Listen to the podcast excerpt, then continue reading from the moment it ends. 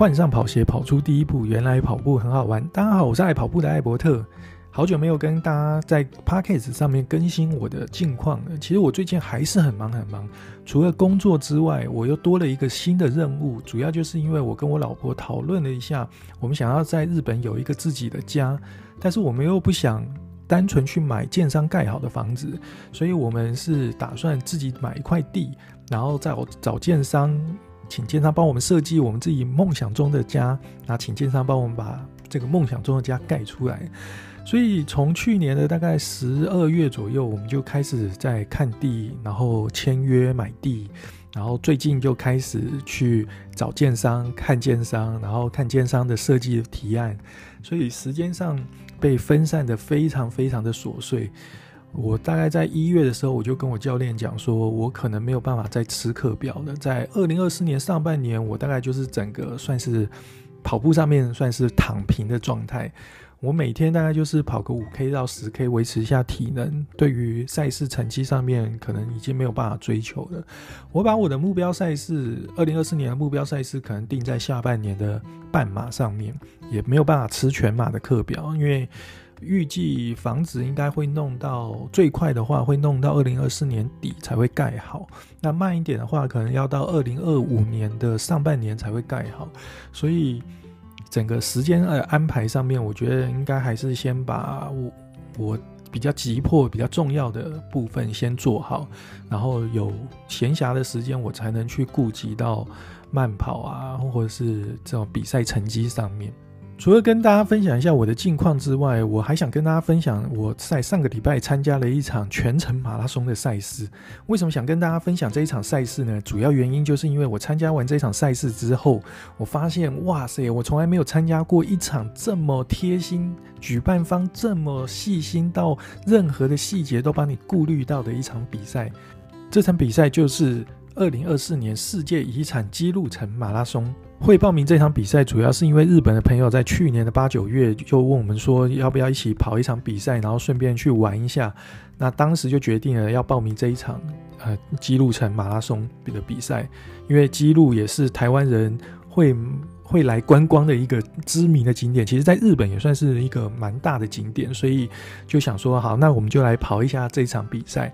这场比赛的报名机制基本上就是会抽签，但是如果报名人数不足的话，就是全部都会中签的意思。那在今年的话，我们是有经过抽签，因为报名人数超过了他预定的人数，所以有经过抽签。不过比较好的是，他可以用。成绩去申请说你是呃准精英组，那我记得男生的话大概就是三小时三十分以内就可以申请准精英组，所以就他那个准精英组其实。并不会太困难达成。那准精英组有什么好处呢？就是多一次抽签的机会。他会先从准精英组抽一次，然后如果说没抽到，你就会跟一般的民众再抽一次。所以如果你的成绩还不错的话，那你可以报名这一场，然后申请准精英组，那你就有两次抽签的机会，比较容易中签。很幸运的是，我日本的朋友跟我，我们四个人全部都中签了。那我们就决定说，今年就要来跑这一场比赛。这场比赛的号码布是不会直接寄送的，所以你必须要在赛前前一天去他的博览会去领取号码布。赛前前一天的时候，带着你可以识别你是本人的证件，然后与他的通知书。然后就去博览会，就可以依照他的流程去领这个号码布跟赛前的参赛礼。领完物资之后呢，在离开博览会之前，大会会有一个区域是让你可以拿一张贴纸，这张贴纸上面会写的是你从哪里来。如果你是日本人的话，他就会以啊、呃、日本的各个县市为主，比如说东京都啊、大阪府啊这种县市为主。但是如果你是海外参赛者的话，就会以你的国家为主。当下我就想说，不知道有没有台湾，结果一看，哎，真的有台湾呢，就很开心的拿走了一张台湾的贴纸。不要小看这张贴纸，虽然它只是一张小小的贴纸，但是呢，它可以在你参赛的过程中带来大大的惊喜。比赛当天，我把这张贴纸贴在我的胸前，所以在跑的过程中，加油的民众可以看得出来我是从哪里来的。当他们看到我是从台湾来的时候，你就会听到他们用日文大喊“台湾加油”，然后你就会觉得哇，真的是有被振奋到。所以这张贴纸呢，我觉得真的是一个赛事的非常棒的一个设计。除了这些小贴心的设计之外呢，我觉得这场赛事的路线算是蛮好跑的。赛事的前十七公里是一个缓上坡，但是不用太担心，它的爬升总爬升啊，十七公里的总爬升只有八十公尺，所以它那个爬升几乎无感，你就是几乎就是感觉你就是在平地上跑而已。十七公里。左右会折返，折返之后到三十二公里就是一个缓下坡，但是也是一个八十公尺的缓下坡，也是没什么太大的感觉。整场赛事的路线基本上有经过一两座桥，但是那个桥呢都不陡，而且都很小，所以不像是一般的大型赛事，你要上一个很大的桥，你会很绝望。所以整场赛事的路线算是非常非常的好跑。大会安排的补给站，我觉得数量上也是安排的非常的好，非常的充足。补给站大概前一两站会拉的距离会比较远一点，第一站我记得是大概五公里还是六公里左右，然后到后面就会变成每三公里左右就会有一个补给站，每个补给站都有运动饮料加水，所以前面呢，他会先安排一段路是运动饮料，然后最后会有一段路是全部都是水，所以你可以先拿运动饮料补充一下运动饮料。然后再到后面的时候，再拿水去漱漱口，把那个运动饮料的甜腻感把它漱掉。所以我觉得整个规划真的是非常非常贴心。除了水站之外，有些站它还会提供一些呃食物，包含常见的香蕉，然后橘子、面包、巧克力、盐锭。然后还有一站，我记得是拿到一个非常特别的东西，是竹轮。那当下我是没有吃，我是赛后把这个竹轮吃掉的。那可能是当地的名产吧。讲到名产，补给站可能跟当地的荞麦面合作，所以在这些补给站的地方，它就会有一个指标说，你可以往里面跑一点。往里面跑就有免费的荞麦面可以吃。那当下其实我是非常想进去吃啊，但是我又很怕我吃了以后身体就冷了，我就再也跑不动了。加上我又没什么练习，如果停下来，我可能真的就是后面全部用走的。所以我就想说，那先忍一忍吧，先不要吃好了。除了官方的补给站之外，因为两旁的民众非常非常热情，他也会有一些私补。像我这一次就会有去私补站去拿一些东西吃。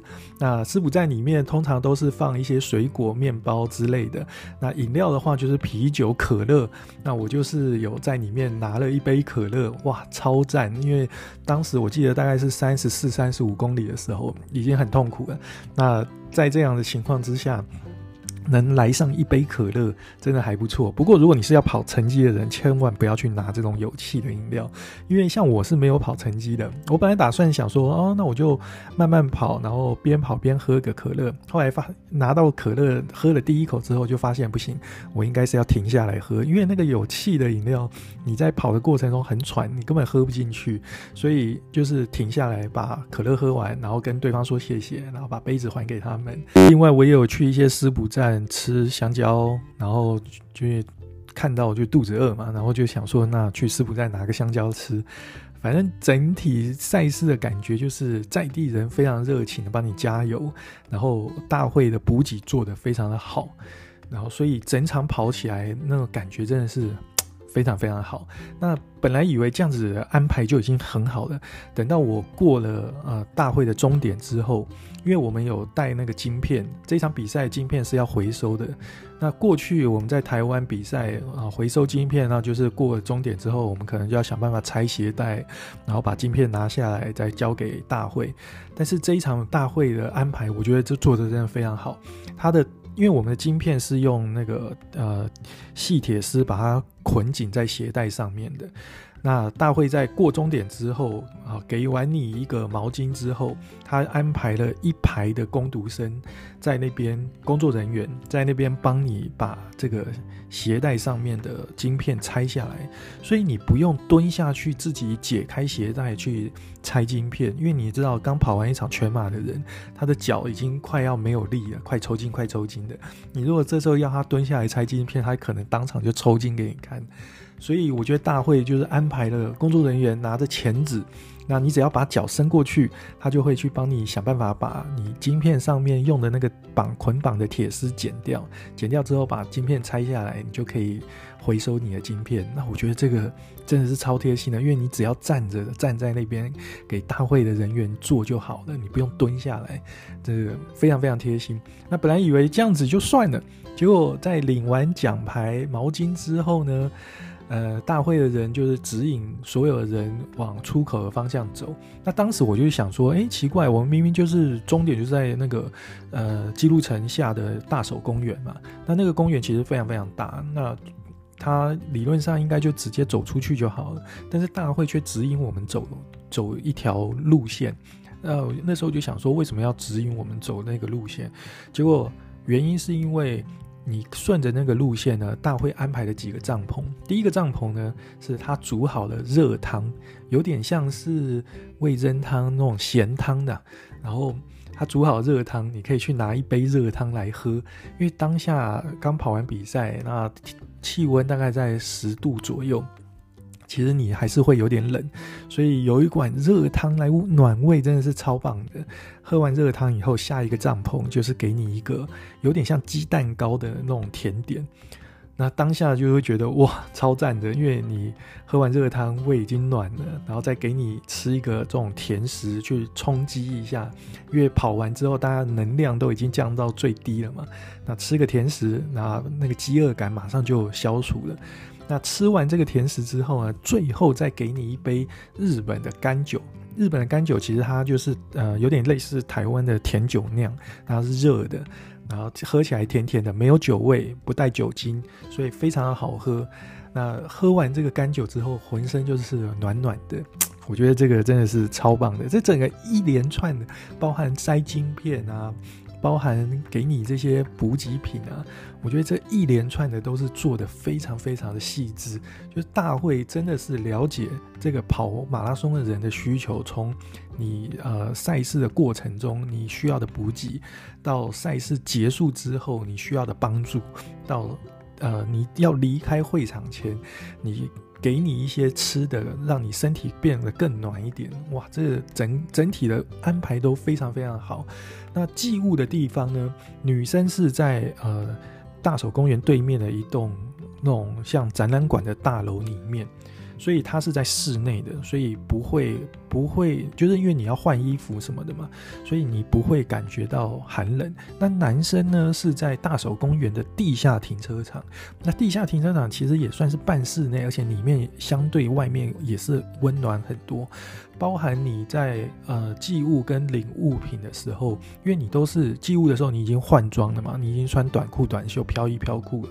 那领物品的时候，是你刚比完赛，你还是穿的短袖短裤嘛。那天气在寒冷的情况之下，如果是在室外去领这些物资的话，可能会怕你着凉，所以他们都安排在室内。我觉得这个真的是很棒，因为像我们寄完物，然后想说，那我们就顺便去排一个厕所。那因为地下停车场有厕所。们就在地下停车场排厕所，那在排的过程中，其实都不会会太冷，因为因为它那个地下停车场就是室内的，然后那个温度相对的，因为里面人也多，所以温度相对也比较高一点。那不会像说，如果我是在外面去寄物的话，我可能一寄完物就风吹日日晒雨淋，就会比较冷一点。所以我觉得整体上来讲，这个大会真的太厉害了，它真的是牢牢的抓住跑者的需求。也就是我跑完这一场比赛，我会这么推荐这一场比赛的原因。那再来就是说，最后跟大家分享一下我这一场比赛。我这场比赛就是呃，因为本来就没有练嘛，所以一开赛我就是打算，我就是呃，我希望是体面的完赛。因为过去就是为了拼成绩，所以可能拼到最后其实都还蛮痛苦的。就是跑到后面都已经哦，快没力没力了。那这一场比赛，我就是告诉自己，哎，你不用太拼命，所以你就慢慢跑就好。所以一开赛的时候，我就打算我大概就是以五分速，大概五分速整到五分十五秒之间的配速去跑。那后面如果呃体能还不错的话，就是再加个速，或者是体能不行，我就直接降速都无所谓。就是希望就是看到所有的摄影机，我都能笑容满面的迎向摄影机，体面的跑完这一场比赛。那这场比赛我一开始是呃前面五公里是在市区跑，市区跑就是景比较无聊一点，但是旁边有热情的加油民众。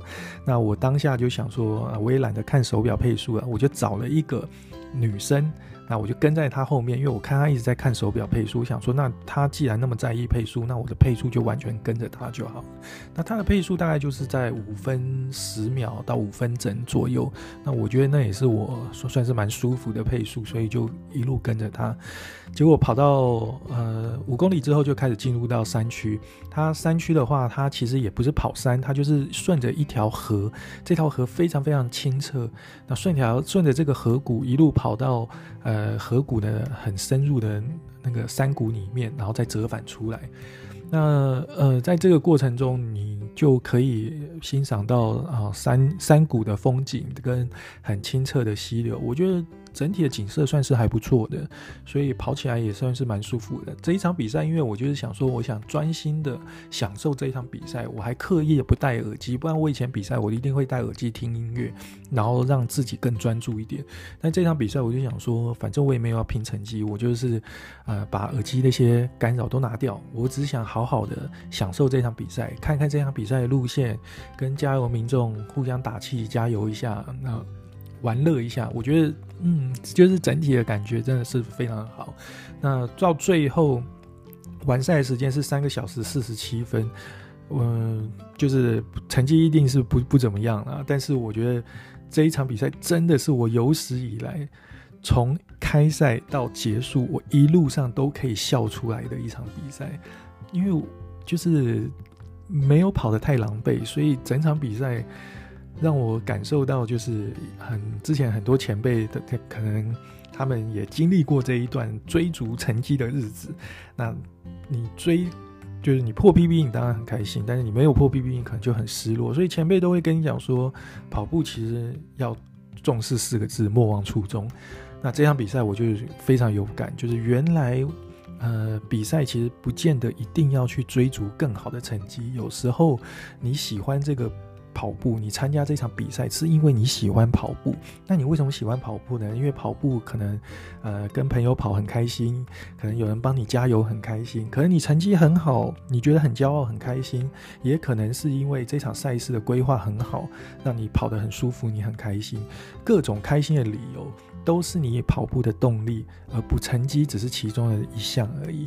所以这场比赛，我给我的感受最大就是，虽然我成绩没有很好，但是我却在里面获得了蛮大的乐趣，尤其是跟周围的这些观众互动。因为自从我上次纽约马拉松跑到双脚抽筋之后，然后。就放弃了成绩，追逐成绩这件事情，就开始跟观众互动来玩的时候，我就觉得跟加油的民众互动真的很有趣。那这一场比赛，因为反正我一开始就没有要拼成绩了，所以我到后面我也是一路的跟加油的民众玩，然后他们看到我身上贴着那个台湾贴纸，他们也会很很开心、很讶异，想说这个地方怎么会有台湾人来跑步。